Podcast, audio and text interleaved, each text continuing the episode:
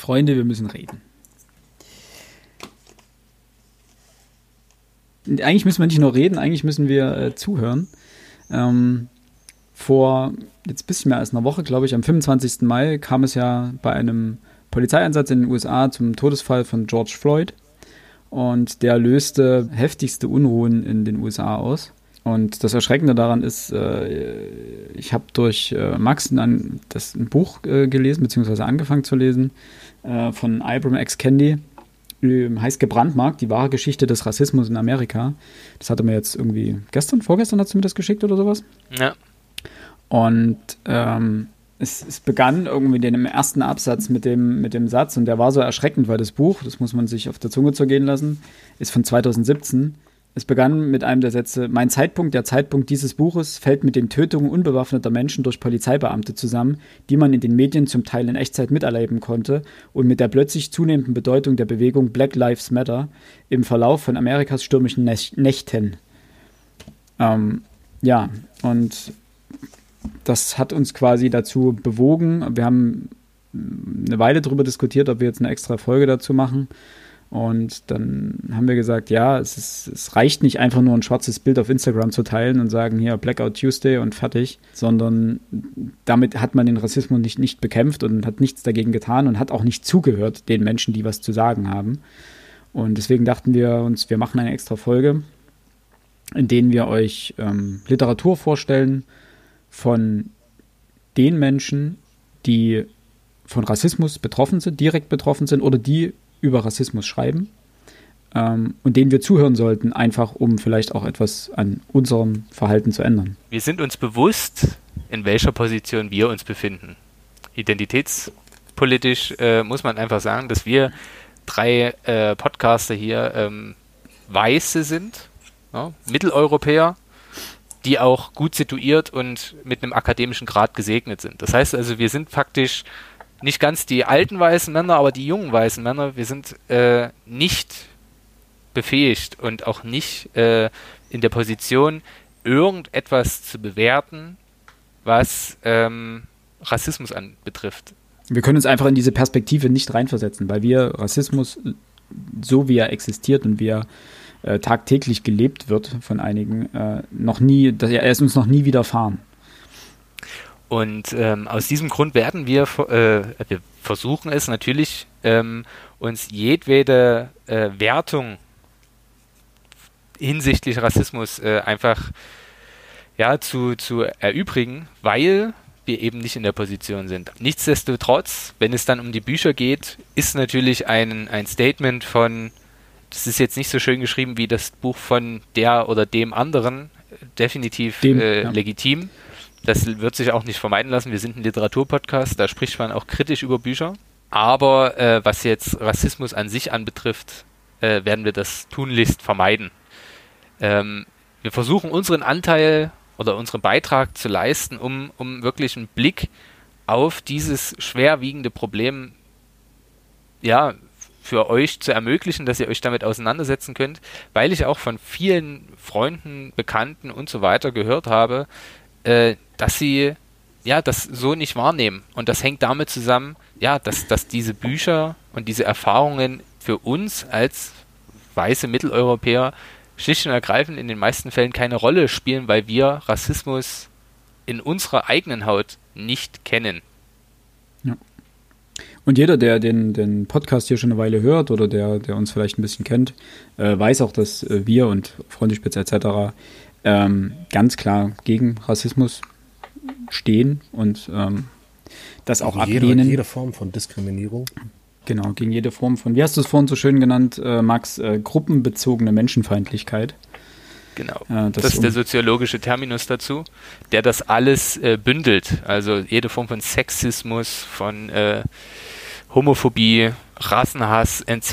etc. etc. Also jede Form eben von menschenbezogener oder gruppenbezogener Menschenfeindlichkeit.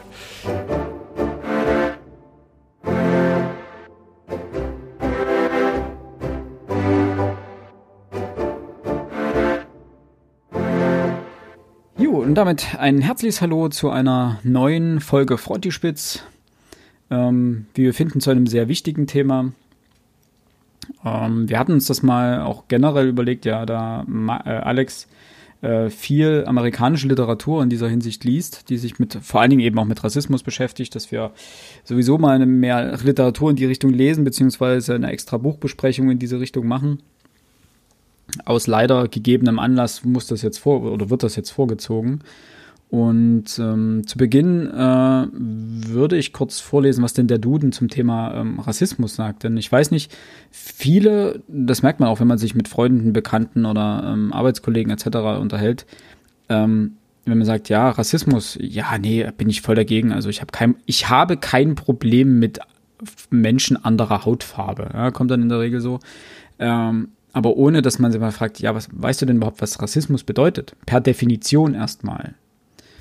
Und äh, der Duden sagt dazu folgendes: äh, meist ideologischen Charakter tragende, zur Rechtfertigung von Rassendiskriminierung, Kolonialismus oder ähnlichen entwickelte Lehre, Theorie, nach der Menschen bzw. Bevölkerungsgruppen mit bestimmten biologischen oder ethnisch-kulturellen Merkmalen anderen von Natur aus über bzw. unterlegen sein sollen. So, das sagt der Duden dazu. Ähm, und das zeigt einmal mehr, dass rein theoretisch jeder Mensch Opfer von Rassismus werden kann. Das hat uns auch zum Beispiel der Beginn der, äh, zum Beginn der Corona-Krise ähm, Fälle in China gezeigt, ähm, als dort auch weiße Europäer ähm, quasi zu persona non grata erklärt wurden, als die chinesische Regierung die Aussage getätigt hat, dass von Ausländern erhöhte Ansteckungsgefahr im Falle von Corona ausgeht. Ja, das, das heißt, in dem Fall wurden zum Beispiel eben auch Weiße, durften keine, keine Geschäfte mehr, beziehungsweise nicht nur Weiße, jeder Nicht-Chinese äh, wurde dann diskriminiert. Er durfte nicht mehr das, die, das Haus oder die Unterkunft verlassen. Ähm, er wurde von Gastfamilien in, in, in Zimmer gesperrt im Zweifelsfall oder ähm, durfte keine Geschäfte mehr betreten etc.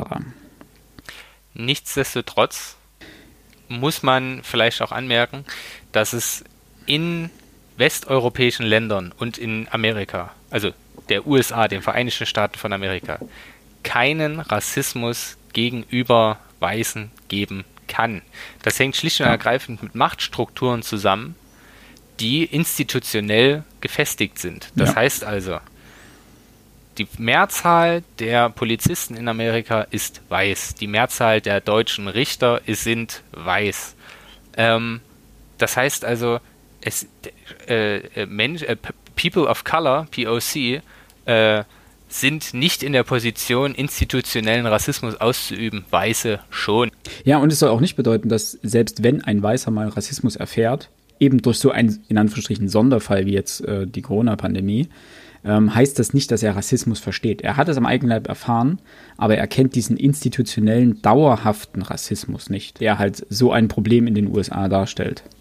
Plus, und äh, ich denke, das, das macht das äh, immer relativ deutlich, äh, was, was mit diesem ja, Rassismus gemeint ist. Ähm, wenn ihr euch euer eigenes Leben vorstellt und ihr weiß seid, dann spielt für euch eure Hautfarbe in eurem normalen Leben keine Rolle. Ihr müsst euch mit eurer Hautfarbe eigentlich nie auseinandersetzen. Das ist, und so schildern es viele, viele ähm, People of Color, ähm, äh, für die nicht der Fall. Die müssen sich jeden Tag damit auseinandersetzen.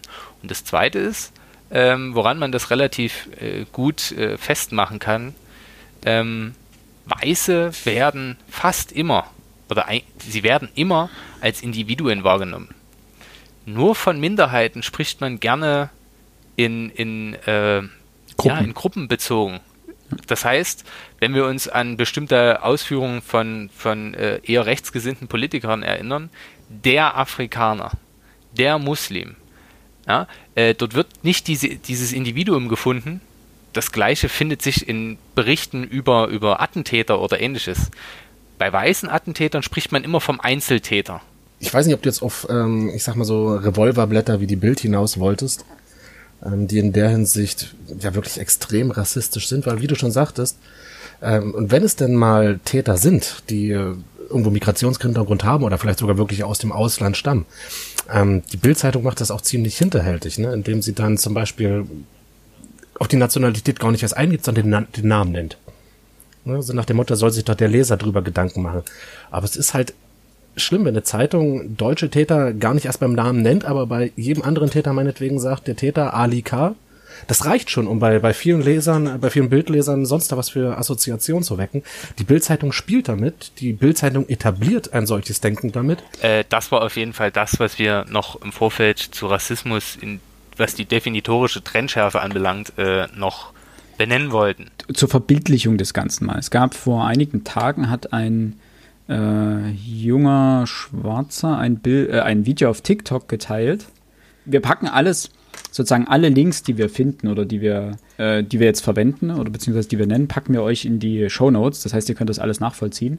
Der hat auf jeden Fall ein, ein TikTok-Video ähm, geteilt, auf dem er sozusagen Regeln nennt, äh, die dafür sorgen sollen letztendlich, dass er keine Probleme mit der Staatsgewalt bekommt oder dass er keine rassistisch motivierten Probleme bekommt. Und jetzt überlegt euch einfach mal, wann, ob ihr so leben könntet. Ich nenne jetzt einfach mal ein paar Sachen zum Beispiel. Ähm, in einem Laden fass nur das an, was du kaufen möchtest. Trage keinen Kapuzenpulli im Laden. Lass es niemals so aussehen, als ob es zwischen dir oder einer anderen Person eine Auseinandersetzung geben könnte.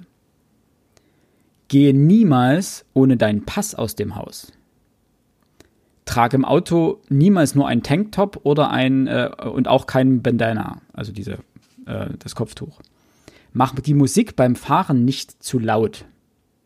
Schaue keine weißen Frauen an. Wenn du grundlos von der Polizei angehalten wirst, quasi wie bei einer normalen Verkehrskontrolle, äh, und ausgefragt wirst, beschwer dich lieber nicht, sei einfach kompromissbereit. Das nur mal so. Überlegt mal, also einfach jeder für sich einfach mal überlegen, was das bedeuten würde. Wie oft man in den Laden geht und mal Dinge anfasst und dann wieder zurückstellt, so sagt, nee, brauche ich doch nicht oder ach nee, stelle ich wieder zurück und einfach diese Überlegung fasst nichts an, was du nicht kaufen möchtest. So. Das fand ich nur sehr beeindruckend. Also diese, dieses, diese Schlimm. Das sind Probleme, ähm, die werden jungen, schwarzen Kindern äh, erklärt und das sind Verhaltensregeln, die ihnen sozusagen von ihren Eltern ähm, beigebracht werden, damit sie keine Probleme bekommen. So, und äh, da stand irgendwo weiter oben, das hat, der Artikel ist relativ lang, ähm, äh, da hieß es noch, weiße Kinder haben so etwas nicht, weil so eine Diskussion führen weiße Eltern mit ihren weißen Kindern nicht. Weil es dieses, das gibt es nicht, es existiert nicht in ihrer Welt. Ja, und dementsprechend ähm, muss man sich das erstmal vorstellen, was es bedeutet, was dieser Rassismus bedeutet sozusagen. Wir wollen sozusagen, das war ja das Ziel, was wir vor äh, ganz am Anfang genannt haben, wir wollen euch ein paar, ähm, ein wenig Literaturgut mitgeben, äh, das wesentlich, wesentlich besser über ähm, Rassismus schreibt und diesen äh, wesentlich besser transportiert, beziehungsweise wesentlich besser die Probleme, die dadurch entstehen, auch transportieren, als wir es, wie gesagt, je könnten. Ähm, und haben da mal ein bisschen in unseren Bücherregalen und äh, Lesestapeln gewühlt. Das fiel dem Alex wahrscheinlich einfacher als äh, mir jetzt zum Beispiel. Ich wollte euch tatsächlich fragen, ähm, gibt es denn deutschsprachige Literatur, die sich explizit damit auseinandersetzt und mit Rassismus? mit Rassismus. Und ähm, ich weiß ja nicht, ähm, jetzt nicht explizit auf das Dritte Reich oder ähm, die Zeit ähm, des Nationalsozialismus abzielt. Ja, gibt's. Gibt's. Okay. Ähm, zum Beispiel, also jetzt nur als Beispiel von Alice, äh, Alice Hasters, was weiße Menschen nicht über den Rassismus hören wollen, aber wissen sollten. Gibt's auch als Hörbuch. Da liest sie selber. Äh, dann Deutschland schwarz-weiß, der alltägliche Rassismus von Noah So. Das klingt jetzt eher so wie Sachbücher, wenn ich das mal sagen darf. Das sind keine Romane, oder? Nee, das sind keine Romane, das stimmt. Wobei, ich weiß nicht, weiß nicht, ob man die dann wirklich als Sachbuch bezeichnen kann, weil letztendlich sind es, keine Ahnung, Meinungsbücher oder ich äh, weiß nicht, oder was das, was das dann letztendlich läuft. Also das äh, gebrandmarkt von Ibram X. Candy, das ist tatsächlich ein Sachbuch, denn er beschäftigt mhm. sich wirklich mit der äh, Geschichte des Rassismus in Amerika und es gibt einen riesen äh, ähm, Anhang mit haufenweise Endnoten etc. Das Buch von Alice Hasters ist ja mehr, oder Hasters ist ja mehr ein, sie erzählt eben über den alltäglichen Rassismus und setzt sich damit eben auseinander. Äh, ich kann dazu ähm, zwei Beispiele, die jetzt nicht direkt People of Color betreffen, aber trotzdem Rassismus wieder ja doch äh, thematisieren. Das wird zum einen Sascha Stanisic Herkunft. Mhm. Hm, das stimmt. Dann gibt es in vielen Büchern äh, eines, haben wir ja schon angekündigt. Sonne und Beton wird das auch äh, äh, thematisiert, nur an einer kurzen Stelle. Und das habe ich gerade noch, das ist das Coole, ich stand bestimmt heute schon eine Stunde vor meinem Bücherregal und habe geschaut, bis es mir eingefallen ist, dass es tatsächlich sehr naheliegend ist. Auch das ist Rassismus. Äh, Marcel Reich-Ranitzkis Autobiografie Mein Leben.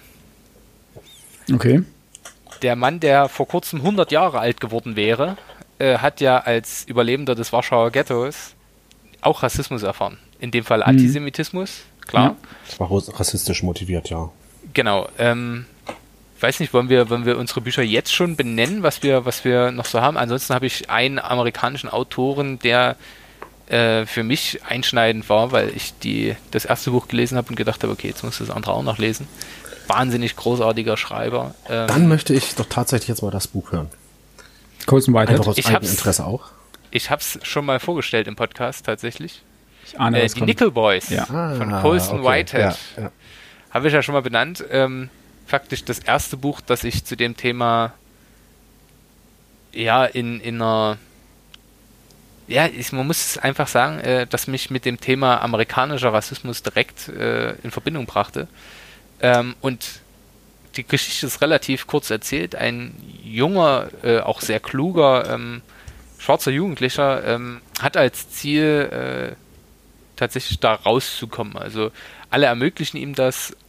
Das äh, Schulsystem ist zwar rassistisch ohne Ende, aber er kämpft und über alle Möglichkeiten schafft er es tatsächlich einen verhältnismäßig Orden, also ist auf dem Weg, einen richtig guten Schulabschluss zu machen, bis er fälschlicherweise festgenommen wird und dann ähm, ja in das Nickel kommt, in eine Erziehungsanstalt äh, für, für Jugendliche, wo natürlich auch rassistisch getrennt wird zwischen, zwischen Weißen und Schwarzen. Es schildert eben die Geschichte dieses Nickel Prison ähm, und es ist wahnsinnig großartig geschrieben von Colson Whitehead und es hat mich wirklich bewegt. Es tut unfassbar weh, das zu lesen, äh, weil, es, weil es so viele, so viele grässliche Momente gibt, äh, in der er eigentlich als, als kluger Jugendlicher, äh, der hält sich zurück und sagt, widerspricht nur einmal, beziehungsweise setzt sich für einen anderen ein und wird so,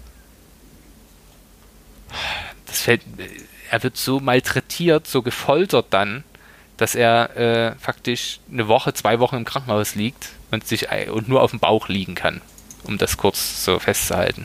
Es ist, es, es ging an, an wirklich Bauch und Nieren, es ist historischer Rassismus, wenn man so möchte. Ähm, aber trotzdem wahnsinnig empfehlenswert. Und das andere wäre auch von Colson Whitehead, äh, Underground Railroad. Er hat ja für beide Bücher jeweils den Pulitzer-Preis bekommen, wo es darum geht, dass äh, eine, äh, eine Schwarze auf einer Sklavenplantage, äh, einer, einer Plantage lebt und dort den, den alltäglichen Wahn dieser Plantagenbesitzer schildert und dieses Leben auf dieser Plantage. Und äh, sie schafft es zu fliehen und nutzt dann, ohne jetzt vorweggreifen zu wollen, ein, die Underground Railroad ist ja eine, nicht unbedingt eine Railroad an sich, sondern eben eine Kette von Menschen, die Sklaven helfen, zu entkommen und in die Nordstaaten fliehen zu können Basiert auf Und wahren Begebenheiten, ne? Basiert auf wahren Begebenheiten und auch das ist, die Ungerechtigkeit ist wirklich schwer zu erdulden. Sie, die dort Schwarzen widerfährt, ist, äh, es ist, es ist grässlich, das lesen zu müssen, auch wenn es sehr gut ist, aber es tut wirklich weh. So, das sind tatsächlich die wenigen Bücher, die ich dazu empfehlen kann. Ich möchte eure hören. Ich bin wirklich gespannt und äh, will mich da weiterbilden. Also ich muss ja fairerweise sagen, bevor ich würde Alex sa- sagen, Alex macht einen Schluss, das Highlight zum Ende. Ähm, Ach Gott. Nein, ich habe tatsächlich wirklich nicht so viel, weil ich mich mit der Thematik ähm, rein literarisch bisher kaum auseinandergesetzt habe. Also mal abgesehen jetzt, ich bin nämlich mein, andersrum, ich bin mein Bücherregal durchgegangen. Ich dachte mir, okay, jetzt suchst du mal alles raus, was du zum Thema Rassismus ähm, etc. hast. Und ich war, erstaunt ist eigentlich falsch, weil letztendlich dachte ich mir, ja, ist eigentlich klar, dass du jetzt davon nicht viel hast, weil die Amerikaner, die neuere amerikanische Geschichte mich jetzt eigentlich äh, rein hi- historisch gesehen nie so wirklich interessiert hat. Und dementsprechend habe ich mich damit kaum auseinandergesetzt. Denn die meisten Dinge, die ich eben zum Rassismus habe, stammen aus der ähm, oder sind über die NS-Zeit und ähm, davor auch. Äh, und dann eben neuere Bücher, die sich aber darauf beziehen, wie Die Welle zum Beispiel von Northern Rue. Ähm, und die habe ich dann wieder zurückgepackt. Oder hier LTI von ähm, Klemperer, also Lingua Terzi Imperi, also die Sprache des Dritten Reiches sozusagen. Ähm, die habe ich aber alle wieder weggepackt, weil ich mir dachte, ja, es, es sind großartige Bücher, die das ganze Thema wirklich interessant und auch ähm, treffend äh, bearbeiten, die jetzt aber mit dem, mit dem Fall hier vordergründig nichts zu tun haben. Natürlich, äh, Rassismus folgt überall ähnlichen Regeln. Ähm, deswegen sind das natürlich Leseempfehlungen, also die Klemperer, die Tagebücher, die Klemperer Tagebücher natürlich auch. Aber dann bin ich doch auf, äh, ja, letztendlich ein Buch gestoßen.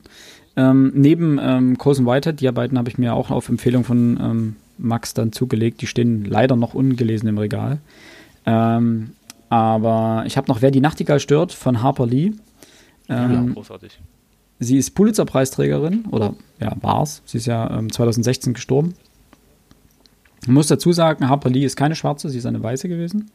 Ähm, nichtsdestotrotz hat sie äh, ein eben für Wer die Nachtigall stört, den Pulitzer-Preis bekommen und ein großartiges Buch abgeliefert, ähm, das in, den Amer in Amerika der 30er Jahre spielt und ähm, also in den Südstaaten muss man dazu sagen, genauer. Es geht um die achtjährige Scout und ihren älteren Bruder, die sich letztendlich der, der Welt oder dieser Wirklichkeit stellen müssen aus Vorurteilen und Rassismus, die quasi allgegenwärtig sind. Also sind beides Weiße.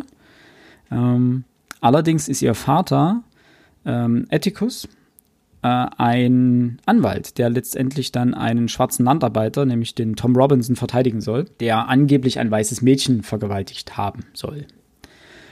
Und es ist so, also letztendlich ist es ein Coming-of-Age-Roman, der sich damit beschäftigt, wie die beiden Kinder sozusagen an gemeinsam mit dem Vater ein, ein, ein demokratisches Gerechtigkeitsempfinden ähm, entwickeln, beziehungsweise der Vater ist natürlich gefestigt dahingehend, weil es letztendlich, er hat eine sehr menschenfreundliche ähm, Persönlichkeit und übernimmt diese Verteidigung des schwarzen äh, Landarbeiters auch äh, aus freien Stücken, mehr oder weniger. Aber das ist hochspannend sozusagen, wie, wie Kinder sozusagen dieses, dieses Gerechtigkeitsempfinden und dieses, in Anführungsstrichen, Schwarz-Weiß-Denken ähm, erfahren und wie, wie sie daran wachsen wie sie daran selbst, wie sie ihre ähm, Charaktere bilden sozusagen. Und es wird, ich weiß nicht, ob das offiziell ist, äh, aber Scout, also die, die, das Mädchen, die Protagonistin, gilt als äh, Harper Lees äh, alter Ego, während äh, auch ihr Vater, ähm, der ähm, Amasa Coleman Lee heißt er, glaube ich, genau als Vorbild für den äh, Atticus im, im Roman gilt, also für die Vaterfigur. Das macht das Ganze eigentlich zu einem unglaublich spannenden Roman, der, und das ist das Interessante daran, wenn man als Weißer keinen Bezug zum Rassismus per se hat, ist man letztendlich so unwissend in diesem Bezug wie ein Kind. Und dadurch und mit diesem Kind, mit dieser Scout, fängt man an, so Stück für Stück diese, diese Welt des Rassismus und der Vorurteile zu, zu erst zu sehen und dann zu begreifen und dann zu verstehen und dann sozusagen daraus sich, also das also lustig Scout heißt ja, ist sozusagen der Speer oder der, also der englische Begriff für Speer oder für, für Kundschafter oder ähnliches. Also so ein bisschen ist das ein, gefühlt nimmt einen dieses junge Mädchen an die Hand und führt einen so Stück für Stück selber oder leitet einen selber dafür an, so ein moralisches, äh, eine moralische Entwicklung durchzumachen, eben was ähm, sich erstmal damit überhaupt ähm, in Verbindung zu setzen, was ist Rassismus und äh, was sind Vorurteile und wie, wie äußern die sich und, und gibt so Stück für Stück immer Anstöße selber ähm, zu erkunden, warum das falsch ist. Und das, man wächst sozusagen mit diesem, mit diesem Mädchen mit und das ist, ist faszinierend geschrieben. Tolles Buch, also vollkommen zu Recht mit dem Pulitzer-Preis ausgezeichnet. Genau, und das zweite Buch, was ich habe, ist wie gesagt das Gebrandmarkt von äh, Ibram X. Kendi. Ähm, das ist eher ein Sachbuch, ähm, die wahre Geschichte des Rassismus in Amerika. Die Seite, die ich bisher gelesen habe, ich bin jetzt auf Seite, ich glaube, ist das erste Kapitel oder sowas gelesen jetzt, also noch nicht weit. Liest sich aber sehr gut. Ähm, er macht im Endeffekt äh, Folgendes. Äh, er teilt die gesellschaftlichen Gruppen in äh, Segregationisten, Assimilationisten und Antirassisten ein. Also die Segregationisten sind die, die wirklich für die Rollen, also für die, für die ähm, Rassentrennung sind, also Schwarze und Weiße. Die Assimilationisten ähm, stehen zwischen Segregationisten und Antirassisten. Also die Antirassisten lehnen das komplett ab. Und die Assimilationisten ähm, stehen sogar genau dazwischen und nehmen sich sozusagen Elemente von beiden. Und fördern somit auch den strukturellen Rassismus in den USA. Und diese drei Gruppen ähm, benennt er am Anfang, definiert sie am Anfang und sagt, die werden uns das ganze Buch immer wieder ähm, begegnen. Und dann macht er eigentlich was ganz Interessantes. Er hat seine Kapitel unterteilt in äh, gewissermaßen Reiseführer. Ähm, das erste ist Cotton Mather, dann kommt Thomas Jefferson, dann William Lloyd Garrison, äh, äh, W.E.B. Du Bois und Angela Davis. Und das sind sozusagen die, wie gesagt, er nennt sie äh, Reiseführer, die durch den Rassismus der USA äh, geleiten. Also sozusagen von den Anfang. Das erste ist ein, ein Prediger, der ganz krude Rassentheorien predigt. Und anhand deren Entwicklung oder beziehungsweise er weist diesen Figuren einen maßgeblichen Einfluss zu auf die Entwicklung der, also auf die Entwicklung des Rassismus in den USA und eben auch Gegenbewegung und äh, macht anhand dieser Person diese Entwicklung fest und will sie nachvollziehen. Also mehr kann ich dann berichten, wenn ich durch bin. Wird eine Weile dauern, ist ein ganz schöner Schinken. So. Alex.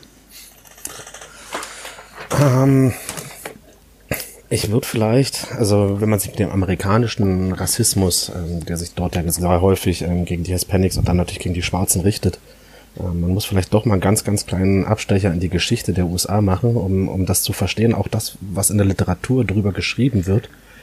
Ähm, die Amerikaner waren es schon immer gewesen, ein Land der Ungleichheit. Ja, dieses, dieses große amerikanische Versprechen, vom Tellerwäscher zum Millionär zu kommen, ähm, das kann ja überhaupt nur gehalten werden, indem es die Ungleichheit gibt. Weil wenn es welche schaffen, muss es welche geben, die es eben nicht schaffen. Das ist eigentlich so dieser, dieser amerikanische Spirit, wenn man das so möchte. Ähm, und in der Geschichte Amerika, es war immer die Geschichte der weißen Männer, es war die Geschichte der, der weißen Macht, es war die Geschichte des weißen Kapitalismus. Und ähm, die Amerikaner selbst ähm, haben viel in ihrer Geschichte dafür zu, getan, dass sich diese Ungleichheit, Ungleichheit ähm, ja nicht nur erhält, dass sie sich bisweilen auch ähm, extrem verschärft. Man kann vielleicht das Beispiel den Bürgerkrieg mal nehmen, ne, der dafür gesorgt hat, dass der Süden nicht nur extrem verarmt ist, äh, während der Norden einigermaßen prosperierend aus dieser Krise herausgegangen ist. Wir haben Ungleichheit zwischen dem, der Landbevölkerung und der Küstenbevölkerung, die hat es auch schon vor 100 Jahren gegeben, vor 200 Jahren. Wir haben Unterschiede, egal wo man hinguckt. Ähm, ich glaube, der Unterschied zwischen den Menschen, das macht überhaupt diese, diese amerikanische Gesellschaft aus, dieses amerikanische Denken, die amerikanische Mentalität, die fußt eben ganz massiv auf Ungleichheit. Und das kann man wunderbar, und das wäre mein erstes Buch, was ich wirklich jedem mal ans Herz legen möchte. Ich habe es vor ein paar Tagen auf Instagram schon gepostet. Der Roman Roots von Alex Haley. Ähm, wer sich das mal durchliest, es handelt ja letzten Endes von einer, ja, von der äh, Familiengeschichte von Alex Haley. Ähm, angefangen eben bei seinen Vorfahren in Afrika, von der Entführung, der Sklaverei in, in Amerika, ähm, die sich über viele Generationen der Familie aufrechterhalten hat, vom Bürgerkrieg, von der Befreiung und ähm, bis heute. Und das Interessante an diesem Buch ist, viele der Narrative, die heute noch innerhalb rassistischer Kreise in den USA existieren, sind exakt dieselben Narrative, die es auch schon vor 200 Jahren gegeben hat. Was wir bis heute in, in, in rechtsradikalen Kreisen immer und immer wieder zu hören haben, ist exakt dasselbe, was die schon vor 200 Jahren gesagt haben. Und damit werden eben die Ungleichheiten auch gerechtfertigt. Ähm, ich kann dieses Buch wirklich nur jedem empfehlen, der irgendwie ein bisschen ja, Einblick mal in das Thema haben möchte innerhalb der USA.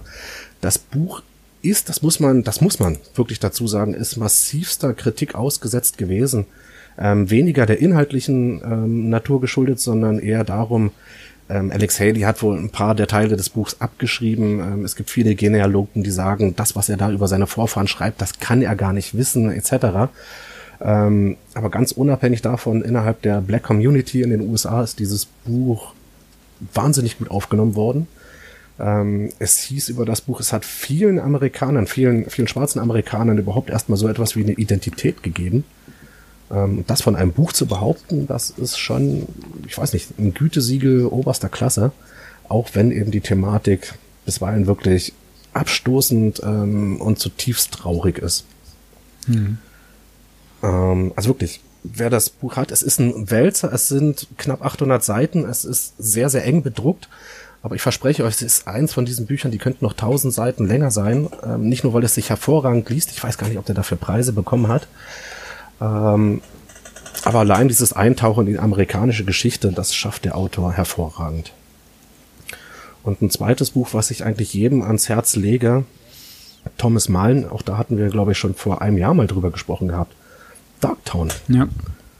Ähm, es basiert, die Geschichte zwar nicht, aber die ganze Thematik basierte auf wahren Begebenheiten, nämlich der ersten schwarzen Polizeieinheit äh, in Atlanta ich glaube in Georgia liegt das, ne? also Südstaaten ähm, wenn man so möchte. Und ähm, Protagonisten sind letztlich zwei dieser schwarzen Polizisten. Und die haben sich natürlich extrem Anfeindungen innerhalb der, der Polizei des, des, der, der Stadt auseinanderzusetzen. Also sie durften zum Beispiel nicht in weiße Viertel patrouillieren. Ähm, sie durften keine Waffen tragen, sie durften keine Autos fahren.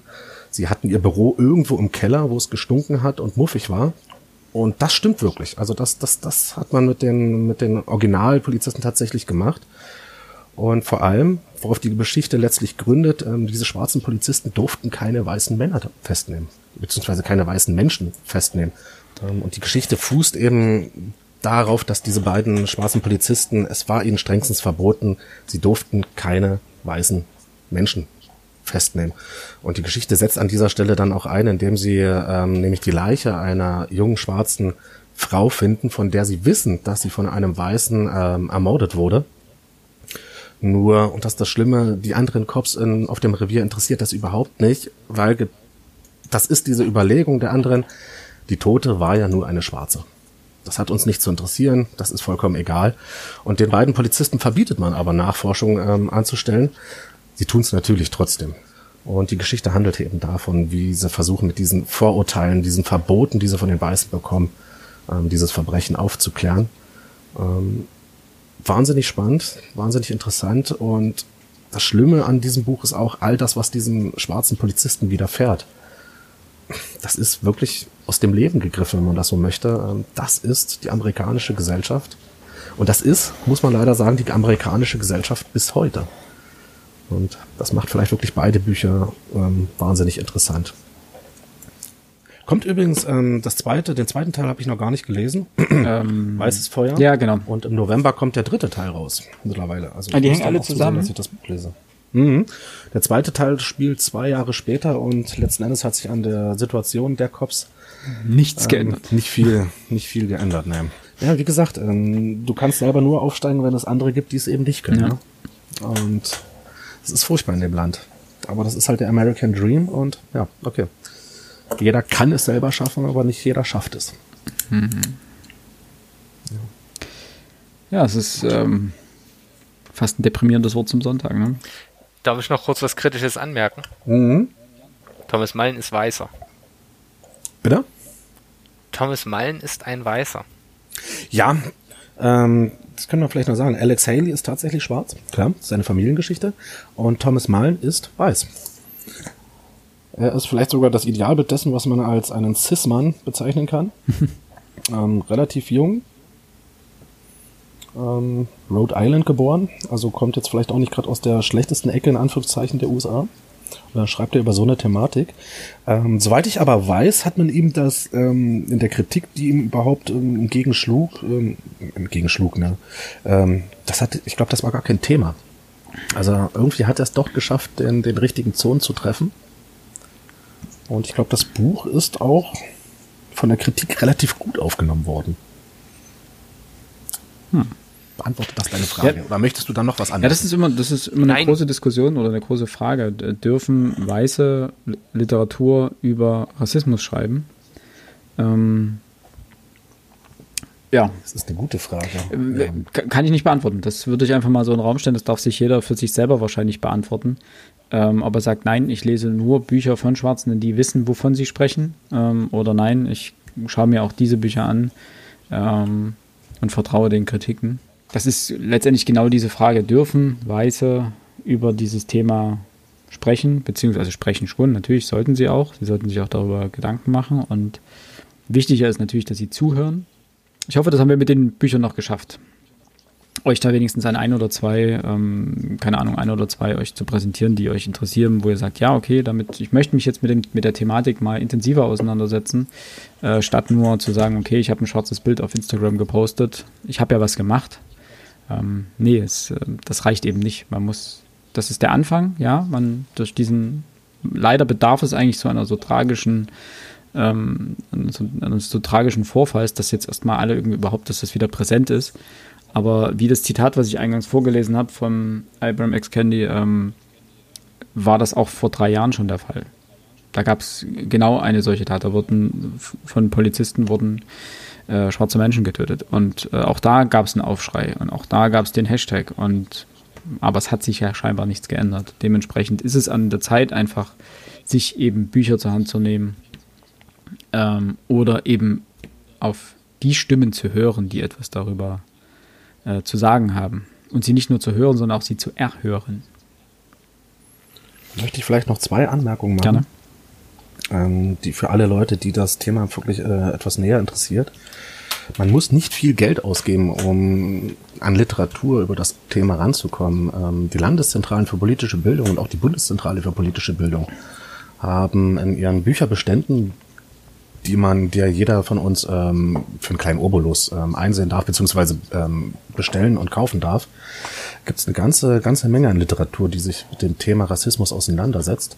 Also da ist ein Blick allemal wirklich lohnenswert. Und einen zweiten Punkt für all die, ähm, die mit dem amerikanischen Rassismus vielleicht mal was aus erster Hand hören wollen, sei Netflix, ähm, die Dokumentation von James Baldwin, mm, I Am Not Your Negro empfohlen. Ähm, er spricht dort über drei seiner Freunde, die zur Bürgerrechtsbewegung gehörten, Malcolm X, Martin Luther King und Eddie, da komme ich jetzt nicht drauf. Alle drei wurden ermordet und er lässt die Zeit, in der die drei handelten und dann auch starben, mal so ein bisschen Revue passieren. Ähm, mit vielen Bildern auch von damals ist das Ganze unterlegt. Ähm, ist richtig, richtig böse, was dort gezeigt wird. Ich Aber möchte als, von mir. Ja? ja, ich wollte nur, äh, was Filme anbelangt, äh, kann man ja wahnsinnig viele Bü äh, Filme empfehlen, ähm, über die man, die man gesehen haben kann zu, zu der Thematik. Ich möchte persönlich aus meiner äh, Erfahrung, die Filme, die ich gesehen habe, empfehlen ähm, Hidden Figures, der ähm, schwarze Frauen, die sehr, sehr stark in die äh, und das Bereisen, wie soll man sagen, äh, des Mondes, also die Landung auf dem Mond, geht auch auf die zurück, die große Verdienste in der Astrophysik äh, geleistet haben und die man einfach dann in der, in, im Narrativ der Zeit einfach ausgeklammert hat. Dann äh, ein großartiger Film, auch wenn er ein bisschen kitschig ist, ähm, The Green ich muss Book. Da, ich muss ganz kurz fragen, hattest du den Titel des Films ja, genannt? Nicht? Äh, Hidden Figures. Danke. Hidden Figures, genau. Das ist ähm, wirklich ein großartiger Film. Ja. Äh, ist auch bei Netflix und bei Amazon Prime. Ähm, dann The Green Book, ähm, wo es darum geht, dass ein schwarzer Pianist äh, von einem Italo-Amerikaner durch den Süden gefahren wird. Und dieses Green Book ist ein Buch, wo mitgeteilt wird, wo Schwarze auf der Reise durch die Südstaaten unterkommen können und was dort in Kauf genommen wird, und welche Hintergründe das alles hat, ist äh, wirklich bewegend. Hat er nicht äh, äh, Dings bekommen, Oscar? Der ist, genau, bester Film geworden ja. in dem Jahr, in dem er prämiert wurde. Aber auch, äh, und jetzt werfe ich einfach nur welche rein, Get Out ähm, von Jordan Peele, dieser grandiose Horrorfilm. Äh, Moonlight, Wir erinnern uns alle an den Skandal bei den Oscars, als äh, der falsche Film beim besten Film vorgetragen wurde und Moonlight eigentlich gewonnen hat. Ähm, Black Clansman, wo sich ein, ein äh, Schwarzer in den Ku Klux Klan mit, äh, ja, wie soll man das sagen, da, da, den Ku Klux Klan infiltriert. Oder natürlich äh, If Beale Street Could Talk, weil wir gerade bei James Baldwin waren. Mhm. Mhm. Schlussendlich möchte ich uns allen, und da, das wäre mein abschließendes Statement, äh, es fällt auf, ähm, wie wenig man sich mit bestimmten Thematiken auseinandersetzt. Ähm, und es ist für mich eine Erkenntnis auch dieser Folge, ähm, dass man eben zu wenig diverse liest ähm, und sich dann auch mal hinterfragen muss, äh, warum das der Fall ist. Und ich werde da in jedem Fall äh, versuchen, jetzt Empfehlungen, die wir hier in der Folge getroffen haben, äh, zu lesen. Also Roots fand ich wahnsinnig spannend. Ähm, hat übrigens auch einen Pulitzer-Preis bekommen. Hat er, hat er bekommen, okay, ich war mir, war mir wirklich nicht sicher. Okay. Aber ich gebe zu, ich habe gerade nachgeguckt. Ich wusste es nicht. Ähm, aber auch die Bücher von James Baldwin ähm, waren, klingen sehr interessant. Ähm, es ist, ich, das ist meine, meine Erkenntnis. Ich werde mich jetzt wieder, oder was heißt wieder, ich werde mich jetzt mehr damit beschäftigen, mich mehr damit auseinandersetzen. Gut. Dann, ähm, ja, vielen Dank an euch fürs Zuhören. Äh, ich hoffe, wir haben euch irgendwie vielleicht ein, zwei Denkanstöße geben können. Wir packen euch die komplette Bibliografie, also die komplette Literaturliste in die Show Notes. Da könnt ihr nochmal nachschauen, vielleicht auch die Bände, die euch interessieren. Wir packen euch auch die noch einige andere Links rein, zum Beispiel von ähm, Caroline Kebekus, der, der Brennpunkt im ersten zum Thema Rassismus, der das Ganze wirklich in zwölf Minuten geht das Ganze, glaube ich, auf YouTube, ähm, absolut pointiert äh, wiedergibt. Äh, dann auch ähm, ein paar Zeitschriftenlinks und was wir sonst noch zu dem Thema gefunden haben. Da könnt ihr euch einfach mal ein bisschen belesen. Ja, dann äh, danke ich euch fürs Zuhören. Vielen Dank an euch beide für die großartigen Literaturvorschläge. Wir danken dir für die Moderation heute. Danke. Und wir hören uns hoffentlich beim nächsten Frontispitz, bei der nächsten Frontispitz äh, Buchbesprechung, denn wir bereiten jetzt Ende des Monats noch Sonne und Beton vor für euch. Das habt ihr euch ja ausgesucht. Ja. Tschüss. Auf Wiederhören. Tschüss.